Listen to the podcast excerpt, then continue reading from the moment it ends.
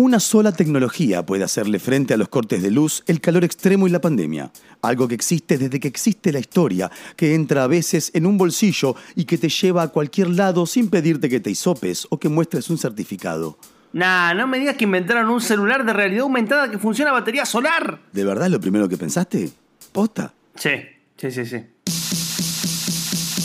El cuartito de abogado, versión verano. Un programa de libros, entrevistas, textos, recomendaciones, todo en una hora, para hacerte el aguante cuando no aguantas más. Ah, ahí va, la respuesta era libros. No, nada, me perdí un toque cuando dijiste lo de los cortes de luz, porque si hay corte de luz, ¿cómo escucharías esto? ¿No te parece? Ay, la Yeti. La Yeti yo esta vez, mala mía. Bueno, me pongo a leer en el cuartito mientras espero que vuelva la luz. El cuartito de abogado.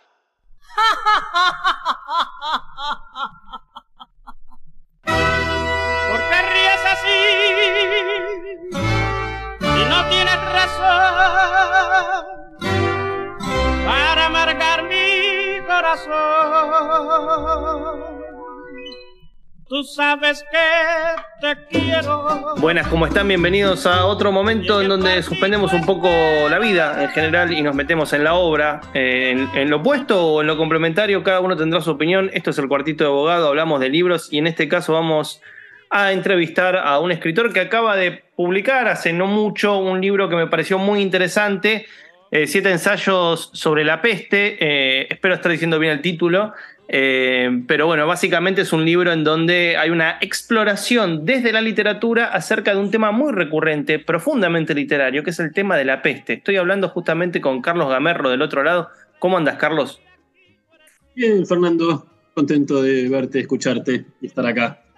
Bueno, lo mismo, eh, lo hacemos vía Zoom, pero siempre es una alegría, eh, querido Carlos, hablar con vos. Eh, vengo de una seguidilla de lecturas tuyas porque justamente, eh, bueno, salió una nota sobre este libro y anteriormente eh, había salido una sobre tu novela última, que es La jaula de los zonas. Hay como una suerte de, conexión, me parece, entre los dos libros, ahora la vamos a explorar, pero mi primera pregunta es, ¿cómo apareció esta idea de escribir un libro que reúne ensayos acerca de la peste en la literatura? No temáticamente el COVID, sino la idea de la peste, de la enfermedad, de esto que de una u otra manera vuelve en diversas obras. ¿Cómo apareció esa idea? Eh, bueno, a ver, no la tenía, pero ni, remotamente en, el horizonte de mis este, lecturas, proyectos. Sucedió cuando, cuando nos cayó encima la, la pandemia. Eh, fue una, podría decir en principio, una, una- una respuesta este, muy, muy inmediata, muy física a la situación del encierro y a la situación de la- de- de- del, del miedo, este, de lo inesperado, eh, de, la situación. Eh, y, la, y la confusión mental y, y- anímica que suponían todas las noticias y todas las versiones y toda la información.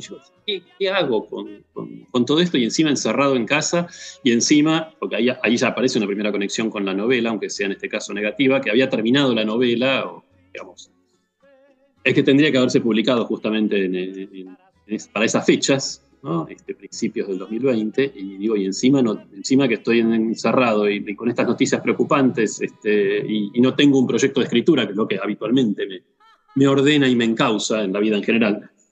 Este, y dije, bueno, ¿qué, es- qué sé yo? Convirtamos esto en un proyecto de escritura. Me pongo a leer, este, voy a, digo, si bien leía la noticia, como supongo lo hacíamos todos, dije, bueno, pero cuanto más leo, más confundido estoy, más asustado estoy.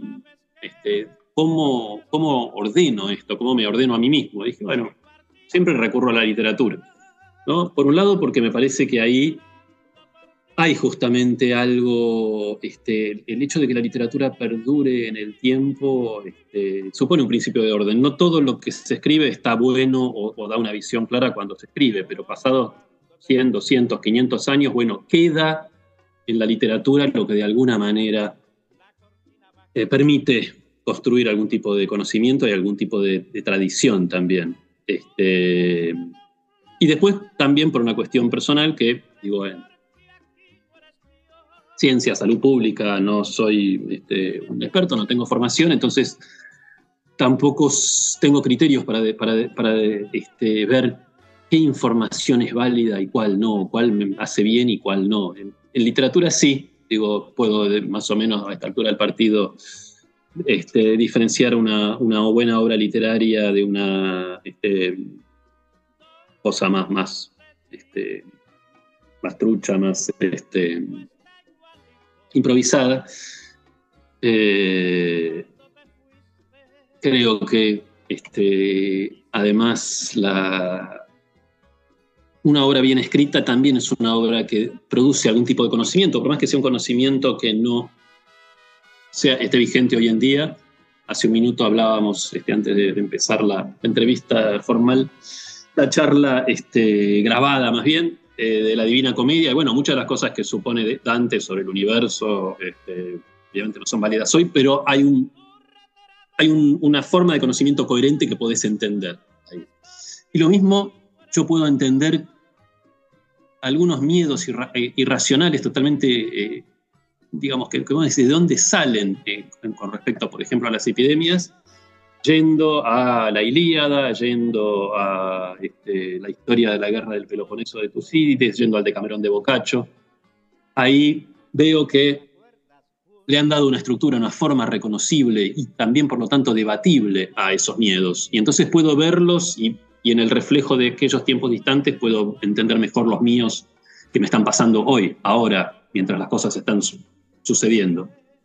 Sí, y aparte también lo interesante de esos ensayos es que como una reflexión eh, dentro de los márgenes de la literatura, lo que hay es una observación en las formas, ¿no? La manera en la cual el tema de la peste va en algún sentido siendo eh, asediado por diferentes estrategias. Tengo muy presente que algo que, atraviesa todo el texto es esta tensión acerca de la lectura, por ejemplo, de La peste de Camus, que, es un libro, eh, imagínate que yo creo que desde comienzo del 2020 en adelante habrá recibido un montón de reediciones, ¿no? Un texto que por ahí palidecía con respecto al extranjero, ahora parece central porque justamente el título y la temática tienen que ver con el mundo en el que vivimos. Pero bueno, uno de los debates que justamente eh, desde el momento en que fue escrito hasta la actualidad, hubo un, par de años en los cuales no se entendía muy bien cómo funcionaba ese texto. Y me gustó mucho una frase del libro en que vos decís que fueron necesarios todos estos años, si no me equivoco, más o menos 70, eh, para poder leer eh, La peste como corresponde, ¿no? Eh, sí, fueron necesarios este, todos esos años, pero si no hubiera tenido lugar esta pandemia, digamos, si no hubiera tenido la envergadura que tuvo y no hubiera alcanzado también a todos los países desarrollados, porque epidemias ha seguido habiendo a lo largo del siglo XX y el XXI, pero en lugares recónditos del tercer mundo donde, digamos, este, lo que sucede no sucede realmente. Em, no impacta, digamos, en, el, pensamiento central, dominante, como quieras llamarlo. Em, lo interesante es que ni siquiera el, propio Camus veía su novela como una novela, eh, digamos, exclusivamente centrada sobre la peste, o para ser más preciso, una novela que habla literalmente de una, de una epidemia, sino que la epidemia eh, era un poco una epidemia, era bastante una epidemia, cuando uno la lee, habiendo vivido una epidemia, se da cuenta que es muy riguroso el trabajo de Camus sobre la vivencia concreta, ¿no? de una ciudad cerrada, este, por una epidemia, pero él la escribe durante la guerra, digamos, no la escribe durante una epidemia. Y en la realidad la epidemia está funcionando como una metáfora de la guerra y, particularmente de la ocupación, cosa que además se complica porque, como sabemos, cambió el argelino, la novela transcurre en Argelia, eh, y entonces es, eh, no puede digamos, políticamente, leída políticamente, ¿no? Eh, este, ser leída únicamente como una alegoría, una parábola de la ocupación de Francia por parte de los nazis, porque al mismo tiempo los franceses estaban ocupando Argelia, ¿no? Y de hecho, ah, en la novela todos los, personajes centrales son todos pieds son este, nacidos en, Argelia, pero de origen francés, porque hay alguno que otro que es directamente francés. Eh, pero yo al leerla de hecho no la había leído, este, había leído pedacitos, pero no la había leído completa antes de la pandemia. Cuando la leí durante la pandemia, la sensación fue, no, esto, el tema político ya es parte de la historia de la novela, pero es algo viejo. Esta es una novela sobre una epidemia. ¿no? Y me parece que gana leyéndola literalmente que leyéndola, digamos, en, esta clave más este, metafórica o, alegórica. Eh, ¿Por qué no se la podía leer, eh, digamos, como una novela que es literalmente sobre una epidemia, y un ejemplo muy claro lo tenemos nosotros acá en Argentina, que es la adaptación de Puenzo, ¿no? la película La Peste, que vos la ves y claramente ahí la epidemia está totalmente en un segundo plano y es una película sobre las dictaduras que vivió el Cono Sur, digamos, este, donde la resistencia a las disposiciones de la autoridad es de alguna manera una rebelión contra una dictadura, cosa que no sucede en la novela de Camus. Eh, el, héroe, el doctor Rieu, no se opone a las autoridades, de hecho colabora con ellas porque se da cuenta que todas estas medidas de cuarentena y de, llevarse a los enfermos y recluirlos en un hospital son medidas válidas para enfrentar a la epidemia, no son excusas de un, de un poder totalitario para este, imponer su, su control. Pero el tema es que las epidemias parecían algo del pasado, no del pasado lejano. Digo, Camilo está escribiendo en la Segunda Guerra Mundial y en la fin de la Primera Guerra Mundial tiene lugar la, pandemia más grande probablemente de la historia, ¿no? la, de influenza o gripe española, mal llamada. Pero creo que lo más importante no era tanto el pasado, sino el futuro. Ya se, se creía que las epidemias eran cosas del pasado, que en los países desarrollados no iban a suceder.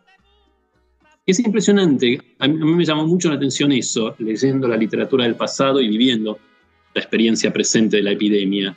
Qué rápido se olvida el pasado cuando ya se considera que no es parte de, un horizonte de posibilidades del presente o del futuro.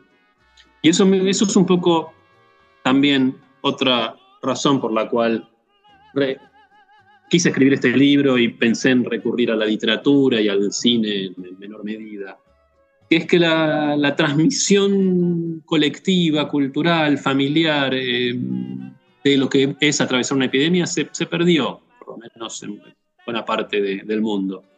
¿Y, cómo se la reconstruye? ¿Cómo se construye la memoria? Yo creo que si hubiéramos tenido una memoria viva sobre lo que es una epidemia, hubiéramos sabido enfrentar, eh, tanto a nivel colectivo como a nivel personal, ¿no? mucho mejor y hubiera habido menos teorías delirantes, menos eh, hipótesis conspirativas, menos agresión, pero, bueno, ¿cómo se reconstruye algo que estuvo siempre con la humanidad y que aparentemente hace 100 años dijimos, no, ya no es más parte de este, la experiencia humana, la epidemia, y por lo tanto nos podemos olvidar de ella. Y no era tan, no era tan así. Y creo que reconstruyendo una especie de cadena, porque aparte los textos se van leyendo unos a otros, vos, digamos, lees casi todas las este, versiones en el mundo antiguo, greco-romano, sobre epidemias históricas, y todas se nota, por ejemplo, que toman como modelo el relato de Tucídides, de la, de la gran epidemia de Atenas, donde muere Pericles y donde Atenas de alguna manera queda incapacitada para dar batalla en la, en la guerra contra Esparta. Eh, y toda esa cadena me parece que está bueno reconstruirla, porque digamos, el objetivo de mi libro no es que, lean, que lean mi libro, sino que quienes se interesan por el tema lean los textos que yo, que yo trato y tengan entonces, sí, una, una, vivencia este, parecida a la que tuve yo, ¿no? leyendo o releyendo todos esos textos, porque incluso textos que yo ya había leído, al leerlos durante la pandemia los leí de otra manera, empezando por la Ilíada. ¿no? Nunca había notado hasta qué punto es central el hecho de que Homero decida empezar no con una batalla o con un duelo, sino con una epidemia, la Ilíada. Sí, aparte también, eh, que eso es algo que me pareció muy interesante, lo que vos pones en, evidencia es que después de la mal llamada gripe española, eh, hubo como este borramiento casi cultural o dentro del mundo occidental, como esta cosa que, bueno, pasó, pero al mismo tiempo no, no tuvo mucha importancia y releyendo a contrapelo justamente ciertas obras literarias, lo que encontrás es la centralidad de, esa, de esa gran pandemia que ha marcado obras que hoy pueden ser leídas de otro lado, ¿no? Tengo muy presente la, lectura que ofreces acerca de, eh, Wasteland de, de Eliot, que puede ser llamado tierra baldía, pero también tierra arrasada, ¿no? Como una tierra por donde pasó justamente no solo la, Primera Guerra Mundial y, digamos el después de eso, sino sobre todo eh, la, gran pandemia de la, llamada gripe española, de la, pandemia de la influenza. Sí, sí, y, hablando de la misma época y el mismo, el mismo país, en Inglaterra está Señora Dalloway, ¿no? que es una novela que yo he leído muchas veces, he enseñado muchas veces, y recién al releerla, digamos, durante la, pandemia, mientras trabajaba en este libro, me di cuenta que en realidad los dos relatos, digamos, el, de los dos personajes dañados, digamos, que, están tratando de recomponerse en esa novela, la señora Dalloway y el, veterano, digamos, el ex excombatiente, me sale decir, em, de la Primera Guerra, eh, Septimus Warren Smith, bueno, uno está sufriendo de, trauma de guerra, estrés postraumático, y ella se está recuperando de, la influenza que casi la mata, ¿no? Eh, y tenemos ahí claramente el, eh, el, relato, digamos, masculino, si se quiere, que pertenece a la, gran tradición épica, que, tiene una forma muy clara, y todos los que leen Mrs. Dalloway ven claramente el, lugar que tiene el trauma de guerra en esa novela, y el relato femenino de la enfermedad que es difuso, que ni siquiera la propia Clarissa Dalloway eh, habla mucho de lo, que, de lo que vivió, y sin embargo te das cuenta que tiene tanta importancia este, como el otro, pero es, es, eh, es una, una experiencia que no es tan narrable y que no tiene una tradición narrativa, ¿no? Es algo que Virginia Woolf también comenta en, en su ensayo Estar enferma, eh, que la, digamos, la enfermedad es un tema, uno de los temas más importantes de la humanidad, pero no tiene una forma, un estilo y una tradición literaria, ¿no? Este, en la cual los autores que quieren hablar de eso puedan insertarse. Cuartito de bogado, un protector solar contra el tedio. ¿Busca usted un ciclo de poesía y música en donde pasarla bien y al mismo tiempo preguntarse ¿qué es lo que estoy haciendo de mi vida? No busque más. Desde hace 12 años existe el tercer jueves. Todos los terceros jueves de cada mes, busque el lugar en donde nos encontraremos haciendo un ciclo de poesía, música, preguntas, estilos, pequeñas mariposas de colores y todo eso que usted está buscando. Para más información, visite el Instagram de Tercer Jueves, arroba Tercer Jueves, o la página web www.tercerjueves.com. Che, poneme una cortina original para el aviso, así la gente se da cuenta que le puse ganas a esto. El cuartito de bogado, la mejor manera de marcar una página.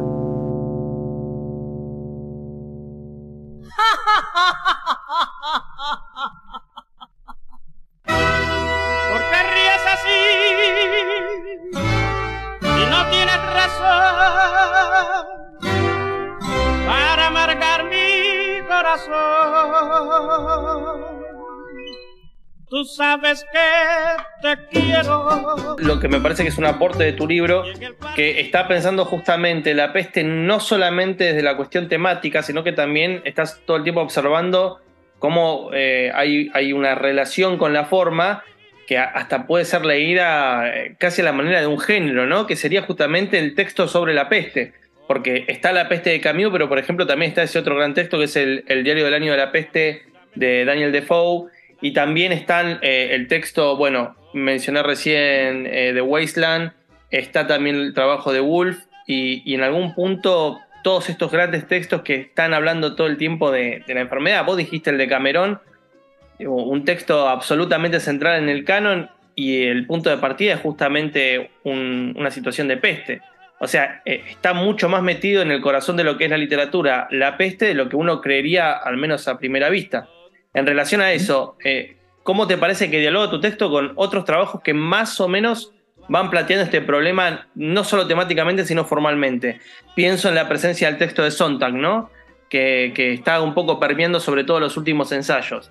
Recordemos que Susan Sontag escribió eh, un trabajo que es justamente eh, la enfermedad y sus metáforas, eh, y que trabaja la manera en la cual algunos textos literarios han pensado eh, el cáncer, pero también eh, mucho más adelante, en una reescritura posterior, eh, la aparición del SIDA, ¿no? Como dos enfermedades que un poco creíamos que eran las enfermedades que nos llevaban del final del siglo XX a comienzo del siglo XXI, y mirá, nos sorprendió esto. Pero bueno, es un libro que me parece que es un antecedente. No sé vos si encontrás otros o en algún punto querías distanciarte o apoyarte en esos acercamientos para hacer tu libro.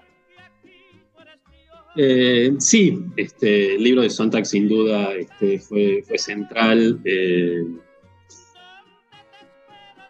al mismo tiempo, digamos, me, permitió pensar que no es lo mismo hablar de una enfermedad que hablar de una epidemia. Este, incluso la, ella, en, el primer libro, que es la, enfermedad de sus metáforas,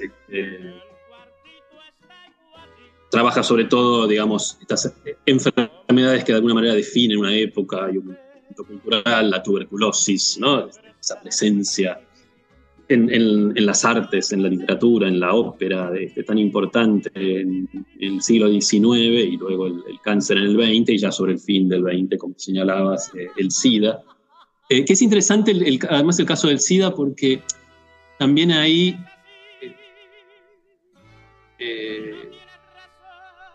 aparece la cuestión que en, la, en los hechos mismos, eh, digo, la diferencia entre una enfermedad eh, y una epidemia y una pandemia a veces no es tan neta, no es tan clara. Y lo que a veces, eh, digamos, te das cuenta al, trabajarlo desde, digamos, estas representaciones estéticas, como la literatura o el cine, es que, bueno, la literatura o el cine de, alguna manera también deciden si lo, van a, si lo van a ver como una enfermedad, es decir, centrada en el individuo y en su vivencia, ¿no? Este, o como un hecho social, colectivo. Eh, y el SIDA en general en Occidente terminó convirtiéndose en una eh, enfermedad este, individual, ¿no? Y, de hecho cuando uno piensa en el SIDA piensa en grandes nombres, ¿no? Este, Freddie Mercury, en, este, Foucault, en de muchos otros, y se olvida que en África, digamos, el, SIDA este, se este, mata, eh, es la principal causa de muerte en muchos países y que matan cientos de miles de personas por año y que claramente funciona, digamos, tiene un funcionamiento este, de tipo social colectivo, ¿no? Que justamente en las novelas sobre la peste, clásicas, canónicas, como La peste de Camus, El diario del año de la peste de Defoe que vos mencionabas, a nadie, digamos, no se les ocurre a los autores hablar de la enfermedad de un individuo en su casa y con su familia, sino que te cuentan lo que le pasa a la ciudad. Pasa a un individuo es lo que le está pasando a todos. ¿no? El camión en un momento mismo dice, bueno, no había más experiencias individuales, ¿no? Este, todos estábamos inmersos en, la experiencia de, la peste. Eh, con lo cual también las las discusiones sobre cómo se escribe o cómo se representa este, visualmente en cine o las artes plásticas, este, una enfermedad no son los mismos problemas que se plantean con una, con una epidemia o más aún con una, con una pandemia. Eh, también es importante cuando se habla, digamos, de, representaciones artísticas, eh, bueno, ver si, por ejemplo, Digo, no hay tantas obras que se dediquen exclusivamente, digamos, que pongan el foco exclusivamente en, la epidemia, ¿no? por algo volvemos, o yo vuelvo una y otra vez a la novela de Defoe o la de Camus. Porque ahí claramente son novelas donde su tema es la peste. Empiezan cuando empieza la peste, terminan cuando termina la peste. Versiones más eh, menos realistas o, de, enfermedades imaginarias también pueden encontrarse. En la novela de Saramago, Ensayo sobre la ceguera, tiene la misma lógica. ¿no?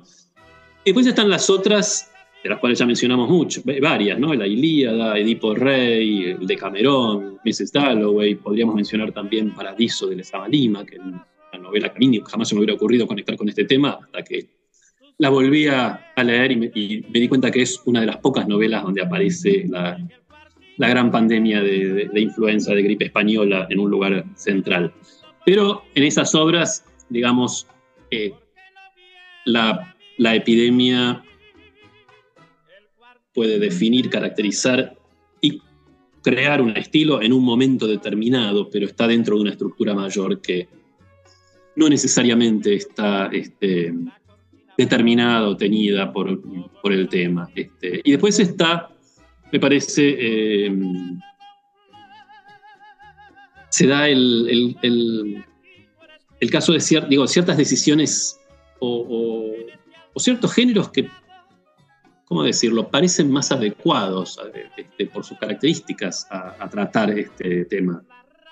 dos novelas que no están tan alejadas en el tiempo como El diario de Defoe, ¿no? Este, y El último hombre de Mary Shelley. ¿No? En una tenemos una una escritura muy objetiva de, uno de los primeros escritores que conocemos importantes que vienen del periodismo, ¿no? algo que es un fenómeno bastante reciente, lo, empezamos a ver en el siglo XVIII, ¿no? escritores que se formaron antes como periodistas, obviamente en los siglos XIX y XX es algo masivo y uno puede dar decenas de nombres, eh, y ese, esa mirada periodística de Defoe él la usa para construir su relato y funciona muy bien.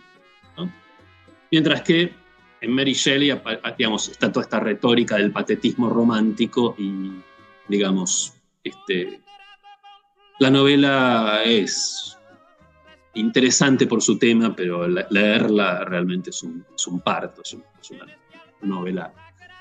Este, porque mm,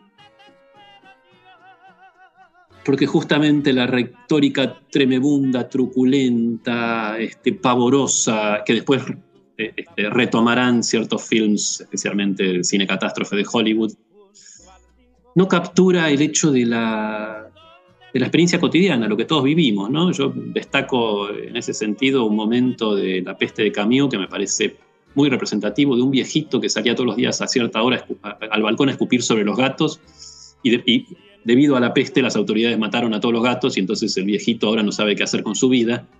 Yo digo, eso es la peste. Esas pequeñas rutinas, esas, ínfimas y aparentemente insignificantes este, rutinas, y manías, que, de un día para el otro este, se van. Y se necesita un cierto tipo de mirada para detectar este, esos momentos. ¿no? Algo que una, narrativa, este, digamos, al estilo de, este, del romanticismo de las primeras décadas del siglo XIX y con una narrativa que quiere englobar la totalidad del planeta, quizás se, le escapa. Una cuestión de foco cambiante que es muy interesante verlo en las distintas obras literarias y también en el cine, ¿no? Como, y, que también en eso creo que la literatura y el cine también. Eh, digo, no sé si es la, es la, manera, es la forma de saber este, principal o, decisiva. Digo, obviamente en un caso como este, la, sociología, la filosofía, la medicina, digamos, tienen miradas este, absolutamente insoslayables, pero una mirada capaz de abarcar desde lo que sufre la persona encerrada en su casa o cómo tiene que cocinar hasta lo que sucede a nivel, digamos, de la especie humana en, todo el planeta Tierra.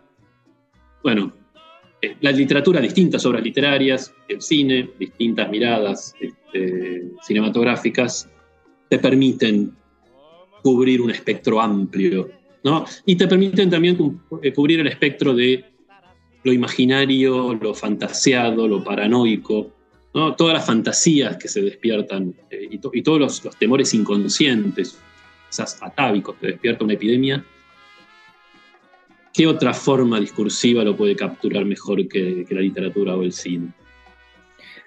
Carlos, justo al comienzo de la charla había nombrado esto de que vos venías de escribir La jaula de los zonas y que me parece muy evidente, digo, yo para la, historia en términos de tu producción va a quedar estos dos libros muy ligados, porque justamente en, el libro de ensayos aparecen muchas reflexiones acerca de la manera en la cual los Selknam eh, tenían ciertas prácticas que tenían que ver justamente con eh, la manera en la cual se llevaba adelante la recepción de la enfermedad o la manera en la cual se pensaba eso.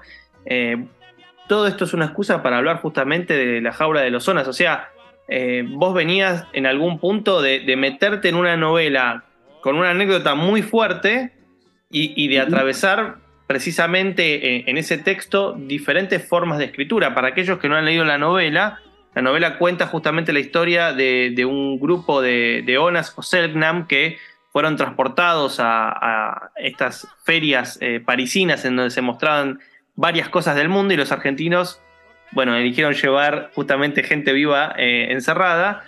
Y bueno, se escapan y uno de ellos, eh, que es el único que no ha vuelto a capturar, de repente, de, estar eh, perdido por París, no se sabe cómo, termina volviendo a Tierra del Fuego. Y en la novela, cada capítulo utiliza una forma diferente para contar un episodio de ese largo trayecto cuando hablé con vos acerca de la novela, me contaste que, como todo texto que llevas adelante, llevó mucho trabajo de archivo, eh, información, meterte adentro, y creo que ese trabajo de archivo también se ve en el libro de, ensayos de La Peste, ¿no?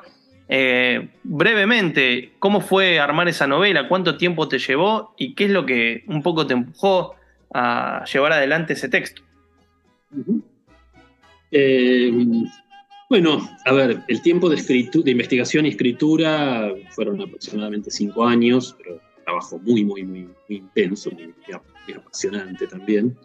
El tiempo de maduración fue bastante más largo, porque yo me encontré con esta historia, eh, tenía poco más de 20 años, este, leyendo La Patagonia Trágica de José María Borrero, y después eh, leí digamos, un, libro un poco bastante más, mejor escrito y aparte mucho más fundamentado, que es eh, El último confín de la Tierra, de Lucas Bridges, que fue una de las personas que mejor conoció la cultura Selknam, y el libro es sobre, todo su relación con, con los Selknam. Em, me pasaba que este, en esta novela, de alguna manera, si, si podemos decir que este, uno, uno, uno de los de los mundos que quería este, presentar era el mundo de los Selknam, pero de los Selknam, digamos, tenemos sobre todo las miradas que echaron sobre ellos, digamos, eh, distintas personas europeas o, blancas, este, distintas formas de saber, como, lo, como la antropología o, o, las misiones, ya sea anglicanas o, católicas. Entonces, este, casi que tenía muchísimos puntos de vista, salvo el punto de vista de los Selknam. Entonces se, armó un poco, casi obligadamente, como un mosaico de miradas muy distintas sobre este, esta gente. Y al mismo tiempo, sobre todo a través del, trabajo de, los antropólogos, yo mencioné a, Lucas Bridges, que no lo era, pero hizo un trabajo antropológico importantísimo, eh, el padre Martín Gusinde, que volúmenes sí ya mucho más, digamos, sobre estas culturas, las culturas fueguinas, este, sobre los, tres pueblos principales, los Selknam, los, los Yamana, los Ahuéscar. Em, lo que a mí respecta es el esfuerzo más, más grande y más sostenido que, hice en mi, en mi, vida y mi trabajo por entrar en una cultura distinta de la nuestra, imaginativamente, pero digamos, tratando de basarme en, lo que sabemos sobre la cultura Selknam. Eh, entonces, para ahora hacer la conexión con los siete ensayos, por ejemplo, vos le preguntás a, cualquier persona, digamos, bueno, ¿cuáles eran las visiones en el pasado sobre la peste? Ah, la peste es un castigo divino, ¿no? Eh, los hombres han, cometido, este, y, lo, vas a ver, es universal, lo vas a ver en eh, la Ilíada, lo vas a ver en Edipo Rey, lo vas a ver en la Biblia. Y yo digo, a ver, siempre a mí la palabra universal me, produce cierto resquemor, ¿no? Porque incluso en los, concursos de mis universos, yo digo, bueno, pero en la galaxia Andrómeda, por ahí, eh, los cánones de belleza son otros.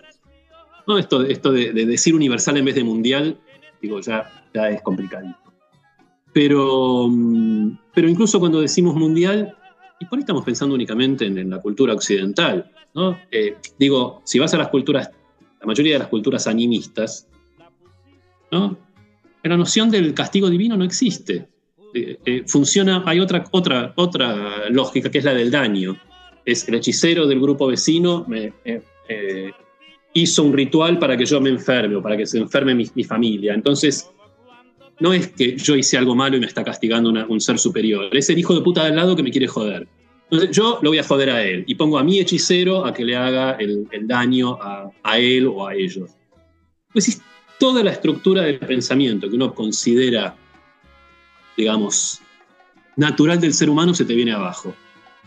¿Por qué? Porque simplemente, digo, hiciste un trabajito, digo, lo menor, en mi caso fue mayor, por lo menos el esfuerzo, no sé si el logro, de entrar en otra lógica cultural. Y, esa, y sea cual sea esa otra, te permite pensar la propia. Diciendo, ah, entonces la idea del- de la culpa y el castigo no es con natural al ser humano. Es un- una, una una determinada construcción que, bueno, después se sostiene, ¿no? Y que hoy en día en Occidente, digamos, no hubo mucha circulación a nivel masivo, redes, eh, televisión, etcétera, del discurso del castigo divino cosa que sí lo encontramos en La peste de Camilo, por ejemplo, ¿no? el, el- el personaje del padre Panelú.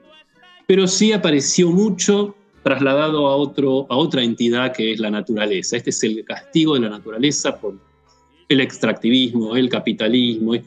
Y ojo, yo estoy de acuerdo que hay un, hay un, un vínculo entre este, las eh, epidemias que han surgido y, digamos, la agresión al medio ambiente. Pero si vas a usar, digamos, la, la metáfora del pecado y el castigo, este, lo, lo mejor, y eso es lo que yo argumento en el capítulo sobre las metáforas, es que, bueno, seamos conscientes de que estamos usando una metáfora, que no estamos hablando de cómo son las cosas. ¿no? Y que si estoy hablando de la venganza en la naturaleza o del castigo por los pecados cometidos contra el medio ambiente, estoy usando un sentido figurado, metafórico. No, no digamos, la naturaleza no es un, una entidad moral que premia o castiga. Pero uno tiende a olvidarse que las metáforas tienen vida propia y que se nutren de nuestro inconsciente. Yo siempre digo que a Freud le faltó, junto con la interpretación de los sueños y el chiste y su relación con el inconsciente, un tercer volumen sobre las metáforas y su relación con el inconsciente. Porque es impresionante todo lo que te hacen decir sin que te des cuenta. Recomendamos entonces para aquellos que quieran meterse en este mundo metafórico, eh, imaginativo y al mismo tiempo alucinante de Carlos Gamerro los últimos dos libros. Uno que es una novela, La jaula de los zonas, y el otro que es un libro de ensayos de reflexión literaria, pero que tiene que ver mucho con nuestro presente. Siete ensayos sobre la peste, dos libros que recomiendo con énfasis. Carlos, muchas gracias por la, diferencia, la diferencia, perdón, de habernos, la diferencia y la diferencia, de habernos eh, atendido en esta entrevista. No, Fernando, un gusto hablar con vos como siempre. Gracias a vos. Bueno, te mando un abrazo muy grande. Eh, para aquellos que estén escuchando la tribu, eh, sigue la programación y si están escuchando esto por Spotify, quédense porque viene otro capítulo. Cerramos la puerta del cuartito, pero solo por hoy. Si te quedaste manija o picaporte, podés escuchar todos los capítulos del programa en el canal de Spotify, El Cuartito de Abogado, o seguir la cuenta arroba abogado escribe. Y si no, no importa. Que nada te distraiga del libro que te distrae de todo. Hasta la semana que viene.